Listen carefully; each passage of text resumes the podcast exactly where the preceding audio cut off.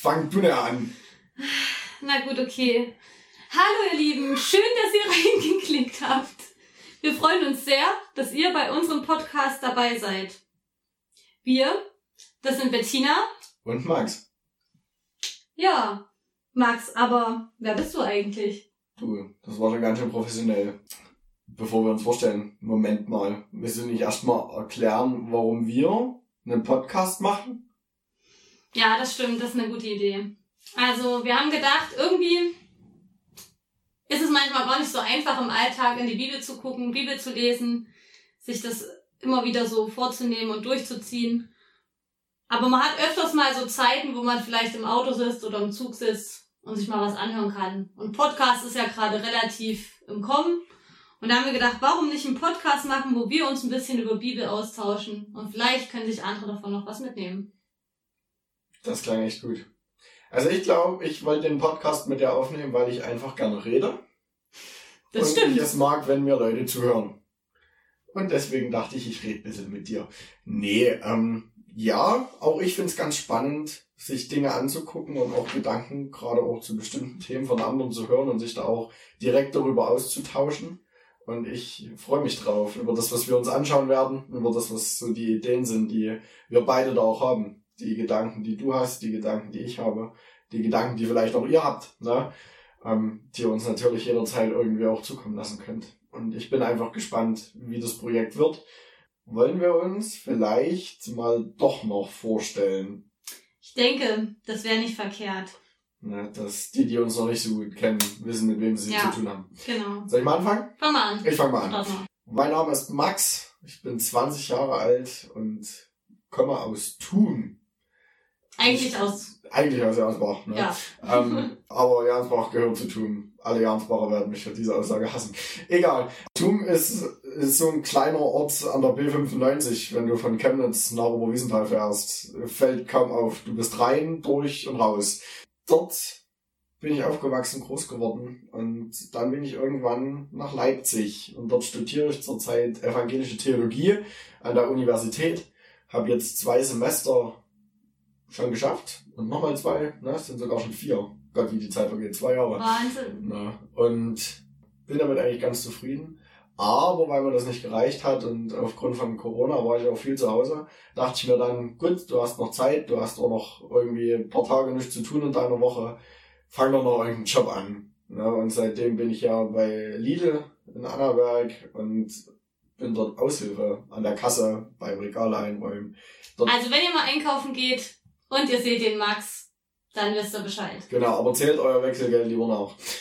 Kann ich nur empfehlen. Ge geht auch mal was schief. Nee, und was mache ich sonst noch so? Ja, mein, mein Ehrenamt liegt bei mir in der Kirchgemeinde. Ich bin Jugendleiter bei uns in Thun, habe also quasi dort die Verantwortung für unsere junge Gemeinde und für das, was als Jugendarbeit so passiert und bin darüber dann auch irgendwann in die Bezirksjugendkammer der evangelischen Jugend Annaberg gekommen und bin dort Bezirksjugendkammermitglied. Mache ich sonst noch irgendwas, was ich vergessen habe? Da kommen wir sicherlich im Laufe der Zeit noch drauf. Ich denke auch. Ja. Und du so? Wer bist Ja. du eigentlich? Evangelische Jugend ist doch ein guter Stichpunkt. Das ist unsere Schnittstelle so ein bisschen, ne? Genau. Ähm, ich bin nämlich die Jugendmitarbeiterin der Evangelischen Jugend in Annaberg. Also Grüße gehen raus an die Evangelische Jugend. Danke, dass ihr das Ganze sponsert. Genau. und das Witzige ist, dass Max und ich uns schon begegnet sind, als ich Praktikum hatte in meinem Masterstudium. Ich habe Bachelor und Master studiert in Moritzburg, Religionspädagogik. Und in meiner Freizeit, da mache ich sehr gerne Kreativarbeiten von Nähen, Malen, Flyer Design, was Oh ja. nicht nur Freizeit ist. Das Genau. macht sie sehr oft. Und aktuell tue ich auch noch meine Hochzeit vorbereiten, Stimmt. Da die dann zur. Veröffentlichung schon durch ist. Tatsächlich. Das ist gruselig. Ja. Naja. Gut. Sage mal, wir wollen mal weitermachen. Ja, ich glaube, jetzt haben wir ganz schön gequasselt. Jetzt haben wir ganz schön gequasselt, ja. Aber weißt du, was lustig wäre? Sag doch, sag doch mal einen Satz, wie du mich beschreiben würdest. Wenn du jetzt jemanden triffst, der mich nicht kennt, was würdest du über mich sagen? Ich würde sagen, Max ist ein Theologiestudent, der das mit Herzblut macht, der gerne predigt und Lange der neben predigt. lange predigt, ja, und der neben seinem Einsatz in der Bezirksjugendkammer und seinem Job bei Lidl scheinbar immer noch Langeweile hat und sich deshalb gesagt hat, oh, ein Podcast geht auch noch. Ja, ein bisschen ironisch, aber glaube ich passt. Ja, und wie würdest du mich beschreiben? Hm. Ich würde dich als unsere überengagierte Jugendmitarbeiterin beschreiben, deren kreative Ader definitiv auch das Mittagessen sich dekorieren lässt, um die Ironie wieder aufzufassen. Ja, doch. Mal sehen, wie lange noch. Mal sehen, wie lange noch. Mal sehen, wie lange du noch Bock auf was hast. Ja. Du, mein Mund ist total trocken. Hast Ja. du noch irgendwas äh, zu trinken da, bevor wir jetzt hier weiter rumquasseln? Oh, ich glaube, ich bin schon ganz ausgebrannt, aber Tee geht noch. Tee geht noch. Ja, ja, Tee, geht noch. Dein Komm, ich, ich zeig dir mal, was wir in der Teebox haben. Lass mal schauen. Ein Tee. Oh. Ja, viel Auswahl ist es nicht mehr. So ein bisschen Kräuter oder Kräuter oder andere Kräuter. Schau mal rein, was du findest. Und ich soll mir jetzt einen aussuchen. Jo. Halsharmonie. Gewürz- und Kräutertee. Naja, der war ja gar nicht schlecht. Ja, was für ein trockenen Hals, ne? Detox Your Feelings. Brennnesselgrüner Tee. Nee, das ist nicht für mich. Schwarztee. Da brauche ich Milch. Pfefferminze. Wie wär's denn mit Pfefferminze? Ja, Ein dann Klassiker? Klassiker geht doch immer. Klassiker geht doch. Hast du, Bei der wenigen Auswahl, die ich hast habe. du Wasser da? Ja, klar, ein bisschen Wasser kriegen wir auch noch hin. Das haben wir noch. Schön. Das habt ihr noch. Danke an den Wasserhahn. Ja, und die Leitung. Verbrenn dich nicht. Mal sehen. Vielleicht tue ich auch unsere Zettel erstmal versauen. Das wär's. Da erzählen wir ja So. nicht mehr, weil wir einen Wasserladen haben. Häng mal einen Beutel rein. Ich gebe mal mir. Wenn es schief geht, wer ist schuld? Du. Danke. Hätten wir das schon mal geklärt. Also, wenn es schief geht, immer der Max. Ja, meine Schuld. Eindeutig. Eindeutig. Ich glaube, es ist in meinem Leben schon immer so gewesen. Und überall so. Frag mal meine Freundin. Mache ich bei Gelegenheit. So, Max, jetzt haben wir aber genug rumgelappt. Vielleicht wollen wir jetzt auch mal zu dem kommen, was eigentlich unser Ziel des Ganzen ist. Das ist natürlich eine gute Idee. Wir haben ja auch was vor. Ne? Also, Richtig. wir haben es ja schon ein bisschen angedeutet, was wir machen wollen. Wir wollen gemeinsam in die Bibel schauen. Das ist unser Plan. Ne? Und wir haben uns vorgenommen, dass wir uns in jeder Folge einen Bibeltext raussuchen und den gemeinsam unter die Lupe nehmen. Wir wollen den erst lesen. Ne? So, hatte ich mir das, so hatten wir uns das vorgestellt. Und dann wollen wir das mal ein bisschen nacherzählen, also nochmal ein bisschen tiefer reinschauen, ne, was ist genau passiert. Dass ähm, wir den Text zum einen verstehen, aber dass auch ihr eine Chance habt, den Text zu verstehen. Und Ja, wir Dann- wollen uns mal Hintergrundinfos angucken, was vielleicht noch irgendwie Genau. gut zu wissen ist, was vielleicht jetzt so nicht zwischen den Zeilen der Bibel steht. ja, immerhin beschäftigen wir uns ja auch ein bisschen damit. Ne? Und dass wir da noch ein paar Informationen mit reinbringen, ist, glaube ich, gar keine schlechte Idee. Und wir haben uns ja vorgenommen, dass wir das mal in einem bestimmten Muster machen. Ne? Also, dass wir da zumindest ein Gerüst haben, an dem wir uns langhangeln, dass das ein bisschen Hand und Fuß hat und dass ihr das auch nachvollziehen könnt. Ja, Willst du genau. mal Worte dazu sagen? Jo. Ja. Also vielleicht habt ihr euch ja sogar schon gefragt, warum heißt der Podcast denn jetzt Moment mal? Was hat es damit zu tun? Das möchte ich euch jetzt erklären. Nämlich haben wir uns verschiedene Momente rausgesucht, die wir in der Bibel finden wollen. Wir wollen gerne in den Texten, die wir uns anschauen, gucken, was ist der Wow-Moment für uns persönlich? Was sind die Sachen in diesem Text, die uns ansprechen, wo wir sagen, oh krass, einfach wow dass das so da drin steht oder dass da jemand so handelt, das beeindruckt uns. Und es gibt noch mehr Momente, die wir uns natürlich überlegt haben. Also wir haben gedacht, es gibt manchmal so diese Hä-Momente. Also diese Momente, wo ich denke, hä, was soll denn das? Oder warum macht denn der das? Wo ich einfach nicht verstehe, wieso jemand so handelt oder wieso sich eine Sache so entwickelt. Und auch da wollen wir noch mal reingucken und vielleicht auch gucken, können wir uns das erklären? Gibt es da irgendwelche Ideen, die wir haben? Wieso das da so ist. Und dann haben wir noch einen dritten Moment, das ist der Me-Moment. Der Me-Moment, da geht es um mich persönlich. Was hat der Text mit meinem Leben zu tun? Und wie gehe ich weiter jetzt, nachdem ich diesen Text gelesen habe? Wo kann ich mir was für mein Leben mitnehmen? Und diese drei Momente, das sind so für uns ganz eigentlich simple Fragen, die aber super viel mit dem Text und mit dem, mit der Beziehung zu uns machen. Und Max, wo wollen wir denn anfangen? Mit welchen Texten, mit welchem Buch? Das ist eine gute Frage. Wir sind ja der Meinung, dass wir im Neuen Testament anfangen wollen. Ähm, einfach, da es eine recht hohe Bedeutung für unseren Glauben hat. Und wir haben uns ja vorgenommen, mit dem Evangelium anzufangen. Das ja ein bisschen einfacher, so vom Einstieg her. Und wenn ich mich recht entsinne, haben wir uns für Lukas entschieden. Ja, Dass wir genau. bei Lukas loslegen. Ja, Weiß ich nicht. Ähm, ich glaube, heute ist die Zeit zu knapp, um noch einen Text sich anzuschauen. Aber vielleicht können wir ja so ein paar allgemeine Dinge zu Lukas noch klären. Ich weiß nicht, hast du da was vorbereitet? Hast du was da? Also es wäre, glaube ich, ganz cool, erstmal zu gucken, Lukas Evangelium, ja, äh, wer hat es jetzt geschrieben? War das der Lukas? Ja, der Lukas, den ihr da kennt, mein Nachbar. Ah ja, der. Ja. Alles klar. Der ist aber schon alt. Ja, das ist schon alt. Schon ganz schön alt. Ja, nee, aber Spaß beiseite. Also, Wer war da? wer war das? Ja. Ne? Hast du was rausgefunden? Naja, also ich habe rausgefunden, dass der Lukas auf jeden Fall ein sehr gebildeter Mensch war. Ja. Dass er vermutlich sogar ein Arzt war.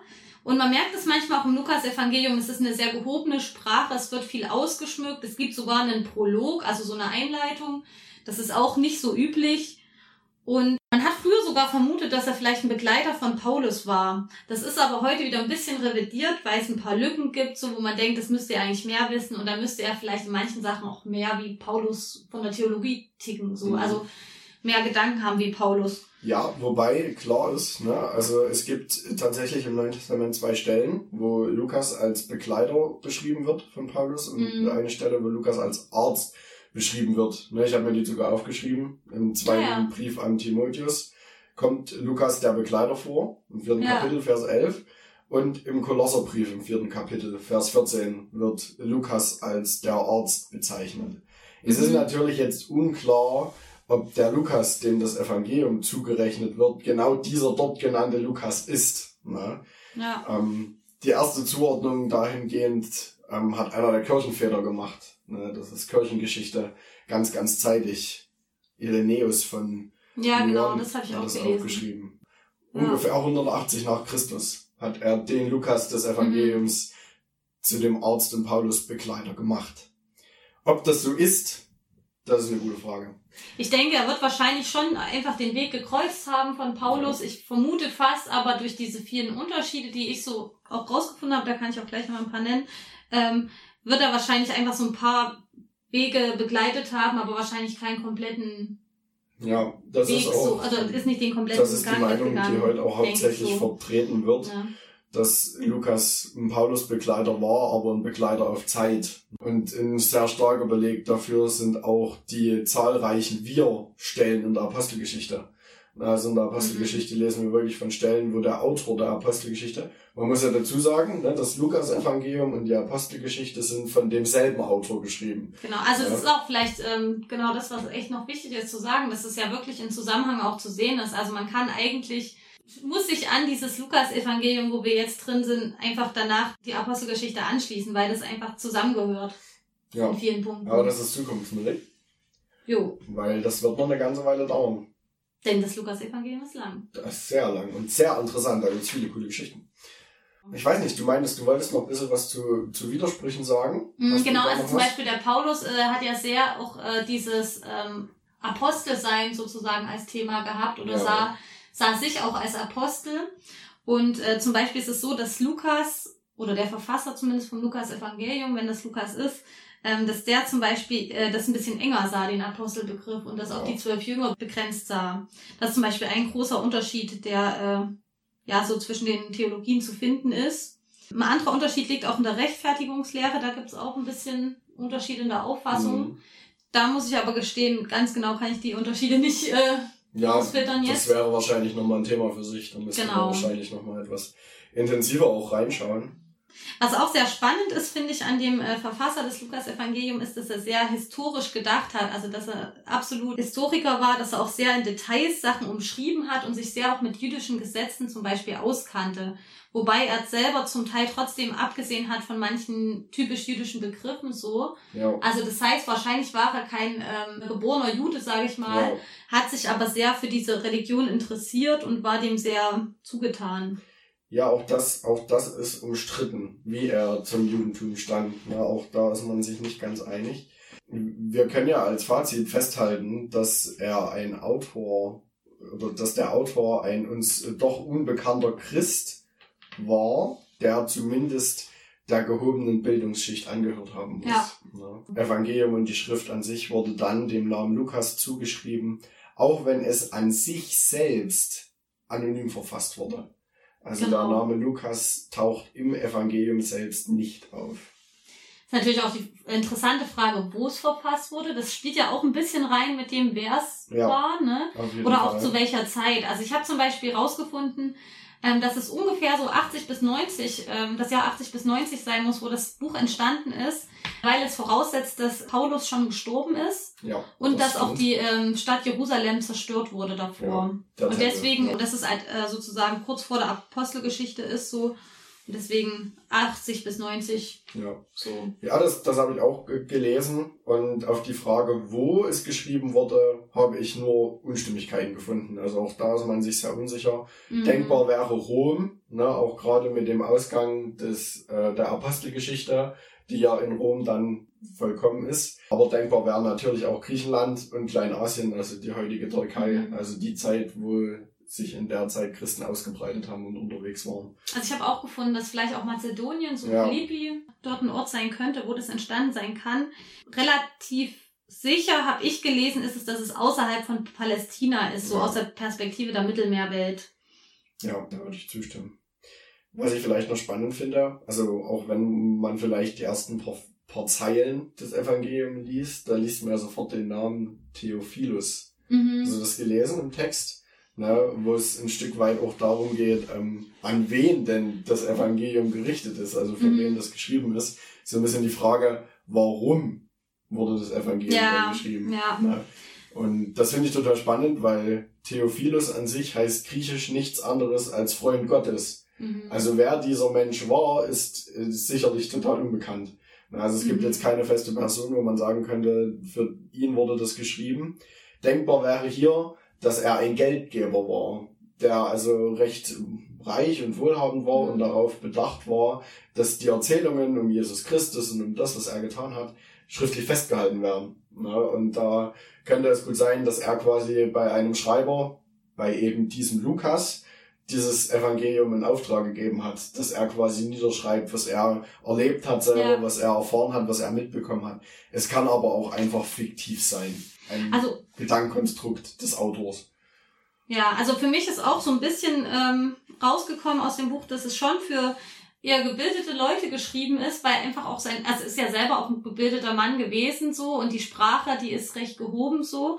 Ähm, und auch die Themen, die er anspricht äh, oder auf die besonders Wert gelegt wird in dem Buch, sind doch Themen, die auch gerade vielleicht eher wohlhabendere, gebildete Leute ähm, betreffen. Da geht's ja gerade auch viel um diese Spanne zwischen Arm und Reich und dass Ja. man eben mit dem Besitztum vorsichtig sein sollte und dass man da gucken Ja. sollte, wie viel man wirklich Wert auf die Besitztümer, auf das Geld legt. Ähm, sicher ein Thema, womit er sehr viel äh, ja, Kritik geübt hat wahrscheinlich, was ja sehr Mhm. provokant war. Ein anderes Thema, was auch für ihn sehr wichtig war, ist eben dieses Zuwenden zu den Schwachen, zu den Ja. am Rande der Gesellschaft, Gesellschaft stehenden, zu den Armen, die ja gerade für die gebildeten Reichen wahrscheinlich eher kein Thema waren. So. Und Ja, das das spricht stimmt. er genau an. Ähm, Wo auch spannend ist, ist, sich die Frage zu stellen, inwieweit auch das in der Gemeinde, in der er gelebt hat, in der er zu Hause war, ein Thema war. mhm. Also man stellt sich auch die Frage, ob die Gemeinde, in der er unterwegs war, zu der er gehört hat, nicht vielleicht auch gerade so eine große Schere zwischen Arm und Reich vorhanden war. Ne? Ja. Also dass das genau dort der Fall war und er auch genau auf diesem Hintergrund die Texte Mhm. schreibt, ne, um auch seiner Gemeinde da die Lehren Jesu nahezubringen. Ja. Das ist da auch eine sehr Ja, nicht nur den, das Thema mit den Reichen oder auch mit den Abseitsstehenden, sondern zum Beispiel auch, es waren ja auch Abseitsstehenden, er schenkt auch Frauen zum Beispiel besondere Ja. Aufmerksamkeit. Also es gibt ähm, wirklich auch viel, viele Geschichten, wo wirklich Frauen genannt werden, was ja oft auch eher zurücksteht in biblischen Texten, Das weil es stimmt, doch oft ja. um die Männer geht. So, das fand ich auch sehr spannend, vielleicht gerade als Frau. Ja, also was, was ich noch total spannend finde, Lukas ist der einzige, nicht ganz, wir lesen bei Matthäus noch eine Erzählung von Jesu Geburt, aber der gerade Kindheitsgeschichten von Jesus auch schreibt, ne, sehr Mhm. gering, da auch im Zusammenhang mit den Geschichten von Johannes den Täufer, ne, auch wie da die Geburt vonstatten Mhm. ging. Das finde ich total spannend, weil das in den anderen Evangelien kaum bedacht Er wird. denkt sehr Ja. biografisch und Ja. chronologisch auch, ne? Also, Also- er versucht wirklich so ein bisschen nachzuvollziehen, wie war der Werdegang, Eben, die ja. Biografie Auch von gerade Jesus. Jesus als Mensch, also er versteht Jesus ganz stark als Menschen ja, Mhm. und nimmt auch ihn als Mensch wahr von Geburt bis Tod. Ne? Ja. Und gerade die Geschichte, die wir von der Geburt kennen, ne? die Geburt im Stall, die Erzählung von den Hirten, die äh, Zeugen wurden dieser Geburt, das kennen wir alles aus dem Lukas-Evangelium. Das taucht so in den anderen Evangelien nicht nochmal auf. Gab es denn was, was dich jetzt mal aufs Ganze gesehen in diesem Evangelium begeistert, was dein Wow-Moment ist? Also für mich ist tatsächlich auch das, was ich vorhin schon mal so gesagt habe, die Zuwendung einfach zu den am Rande Stehenden, weil auch mir geht's ja so, ich muss sagen, mir geht's super gut, ich bin versorgt, Mhm. ich habe keine finanziellen Probleme, ich habe alles, was ich brauche und ich bin eben nicht so der, der so am Rand der Gesellschaft steht und trotzdem aber im Blick zu nehmen, dass es Menschen gibt, die einfach am Rande stehen, aber dass einfach Gott sie genauso lieb hat wie mich und dass er gar keine Unterschiede dazwischen macht, was auf unseren Konten ist oder so. Das beeindruckt mich und da auch zu wissen, hey, das ist auch was, wo du einfach dich investieren kannst. Früher ist es ja oft so gewesen, dass die Menschen einfach, wenn die was hatten, es musste nur eine Krankheit sein, Aussatz Ja. oder so, dann Ja. waren die einfach abgeschieden und dann hat Ja. sich niemand mit denen abgegeben. Und dieses Zuwenden zu diesen am Rande stehenden, das finde ich, ist für mich absolut beeindruckend und das ist, finde ich, auch nicht immer einfach. Also man denkt manchmal, ja, easy, dann gehst du mal hin oder spendest was. Aber nee, das hat manchmal auch viel Überwindung gekostet, vielleicht auch Angst gekostet, bei, beim Beispiel Ja. Aussatz sich anzustecken oder so, unrein zu werden oder so. Und dazu sagen, es ist egal, was andere denken oder dass es mich vielleicht auch eine Überwindung kostet, sondern ich wende mich dem zu, weil Gott uns alle auf gleichem Stand sieht. Das finde ich echt beeindruckend. Ja, ist auch ganz spannend, das sich mal real vorzustellen. ne? Auch heute haben wir noch ganz oft mit Menschen zu tun, die am Rande der Gesellschaft stehen, ne? Ja. denen es nicht so gut geht, die Was machen wir mit denen, nicht so die im Wohlstand, so im am Überfluss leben. Straßenrand sitzen Eben, oder so? ne? In Leipzig äh, erlebe ich das relativ häufig, dass es Menschen gibt, die kein Ja. Zuhause haben, die auf der Straße leben müssen.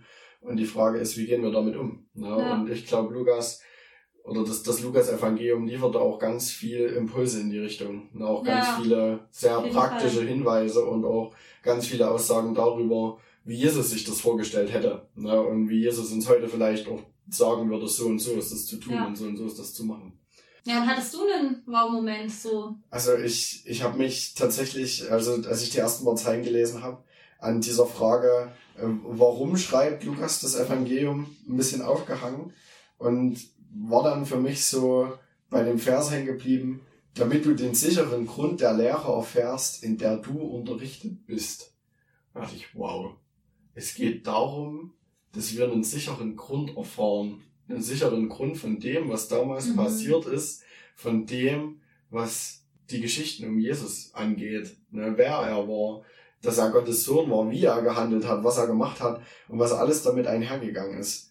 Es geht darum, dass das mal festgehalten wird, dass das Mhm. aufgeschrieben wird. Dass man so ein Fundament da draus sich Eben, zieht, ne? Ja, Mhm. und gerade auch mit, mit diesem Wissen und mit dieser, mit dieser Entschiedenheit zu sagen, wir wollen das jetzt festhalten, auch für die Zeiten danach festhalten. Und wir wissen beide, wie lange die Bibel jetzt schon überliefert wird. Zunächst mündlich und dann irgendwann schriftlich. ja. Was das auch für eine Leistung von bestimmten Menschen oder auch bestimmten Gruppen war und wie krass Gott die dazu auch berufen hat und da auch den, die Kraft gegeben hat und sie befähigt hat, das zu tun. Also das hat mich wirklich staunen lassen, dass wir heute in 2021 überhaupt die Möglichkeit haben, über Jesus von Nazareth und sein Leben zu reden, gerade auf Grundlage dieser Texte. Ja, und dass wir auch viel recherchieren können Ja. dazu, ne? Also, dass wir heute wirklich auch die Möglichkeit haben, auch mal was zu googeln oder mal was rauszufinden über Lexika oder so und da wirklich auch nochmal zu schauen, hey, wie war denn das früher? Wie war denn da die Kultur? Wie war da, ja, wie war es einfach zu der Zeit? Und was sind das auch vielleicht für Abstände oder so von Orten? Also man kann das echt mittlerweile so gut auch sich informieren. Und das alles ja eigentlich mit dem Ziel, dass wir unseren Glauben auf ein festes Fundament stellen. Ne? Dass Ja. wir unseren Glauben festmachen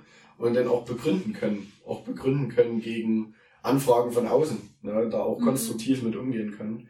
Und da auch zu reagieren wissen. Ich glaube, je besser wir die Schrift auch kennen, ne, je besser wir die Bibel kennen, je mehr Geschichten wir daraus kennen, desto sicherer werden wir auch in unserem Glauben und desto stärker wird unser Glaubensfundament. ja, auf jeden Und Fall. das finde ich cool, dass das damals schon das, der Gedanke war und da auch gesagt wurde, wir brauchen das. Wir brauchen was Festes, wir brauchen was Aufgeschriebenes. Wir müssen das festhalten können, dass wir wissen, worauf wir uns beziehen, dass wir wissen, worüber wir reden. Und da dachte ich wirklich, ja, das ist ein ganz großes Vorhaben, aber ein ganz wichtiges Vorhaben gewesen. Boah, ich bin auch so gespannt, was uns so in den nächsten ja, an den nächsten Geschichten alles erwartet, wo wir Oh, ja. irgendwie äh, ins Gespräch kommen und über Wow-Momente stolpern, wo wir vielleicht aber auch Hemmmomente finden. Was wollen wir dann als erstes uns vornehmen? Das ist eine sehr gute Frage. Also ich würde ganz klassisch beginnen und würde mir in der nächsten Folge die Weihnachtsgeschichte angucken. Ja, die ist ziemlich lang. Vielleicht sollten wir uns ein Stück raussuchen, was... Ich fänd's cool, wenn wir uns mal ähm, die Hirten angucken. Weil es geht ja gerade, ich Ja. habe vorhin gesagt, ne, also es geht Lukas um die Armen, um die Schwachen, Warum um die. nicht? Ja. Und dann schauen wir uns doch mal aus der Perspektive der Hirten mal an, was Lukas da so geschrieben hat zu Was da geschehen ist. Weihnachtsgeschichte. Das ist eine gute Idee. Ja, so mal, die hörten ja auch nur bei Lukas vorkommen. Find Und es ich ist ja egal, ob wir Weihnachten haben oder nicht, weil die ist immer präsent eigentlich, egal ob es gerade Dezember ist oder nicht. Ja, ich meine, es ist auch cool mal im Herbst. Dann Ja, Finde ich auch. Ne? Also hätte ich nichts gegen. Gibt's da noch was, was du dir aus den ersten Betrachtungen mitnimmst? Ne? Hattest du so einen Mii-Moment oder ist da da jetzt noch nichts direkt bei dir hängen geblieben, wo du sagst, das ist Mhm. cool? Also für mich ist tatsächlich wirklich auch nochmal so das Ding. Also einerseits, ich möchte echt mal auf diese besonderen Sachen gucken, wo Lukas so Wert drauf gelegt hat, Ja. wenn wir uns die Geschichten angucken. Also wo finde ich denn diese vielleicht auch Reichspanne oder dieses Zuwenden zu Schwächeren, zu auch dieses im Blick nehmen von Frauen oder so. Mhm. Aber auch, wo kann ich vielleicht auch bei mir im Umfeld jetzt gerade gucken, dass ich eben auch, ja, Leute in den Blick nehme um mich rum oder dass ich eben auch mal schaue, wo ist mein Besitz vielleicht eigentlich gar nicht so wichtig und ich könnte mal was abgeben oder den mal ein bisschen hinten anstellen. Ja, klingt gut. Ja, wie geht's dir? Ich nehme mir auf jeden Fall mit, dass es total spannend sein kann, mit Gott unterwegs zu sein und dass man dabei ganz, ganz viele coole Dinge erleben kann, ganz viele auch abgefahrene. Dinge erleben kann. Wie wir das ja lesen, ne? Der Autor hat viele krasse Dinge erlebt, auch den, die von denen er schreibt, haben ganz Mhm. viele krasse Dinge erlebt. Gerade Paulus war heute schon mehrmals Thema. Und das finde ich total spannend. Und da ist mir auch bewusst geworden, dass gerade dieses Aufschreiben von Erlebten ganz, ganz wichtig sein kann. Und das ist auch nochmal so ein Moment, wo ich sage, das ist so mein Me-Moment.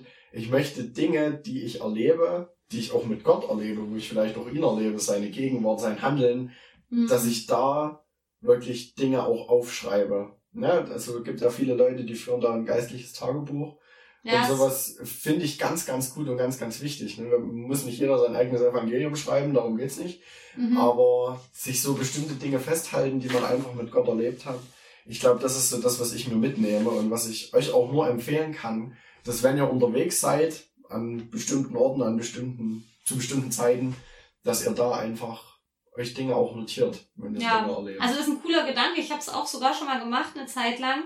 Und habe da echt coole Sachen aufgeschrieben. Bisschen traurig, dass es eingeschlafen ist, da hast du echt recht. Man kann auch im Kleinen anfangen, so Dankbarkeitstagebuch oder Oh so. ja. Man sagt, hey, ich schreibe mal eine Sache am Tag auf, wo ich sage, oh, da hat Gott vielleicht ein Gebet erhört oder da ist was passiert, wo ich Gott übelst dankbar bin. Ja, das ist cool. Die Wege sind vielfältig. Wichtig ist, dass man was macht. Also probiert's mal aus und sagt uns Bescheid vielleicht, wie ihr, wie es euch damit geht, was ihr damit erlebt. Genau, vielleicht hat ja von euch auch jemand einen ganz coolen Praxistipp, der für uns alle echt gut sein kann. Ja. Wollen wir mal gucken, ob wir den Tee schon trinken können? Ja, ich denke, der hat jetzt äh, gut gezogen.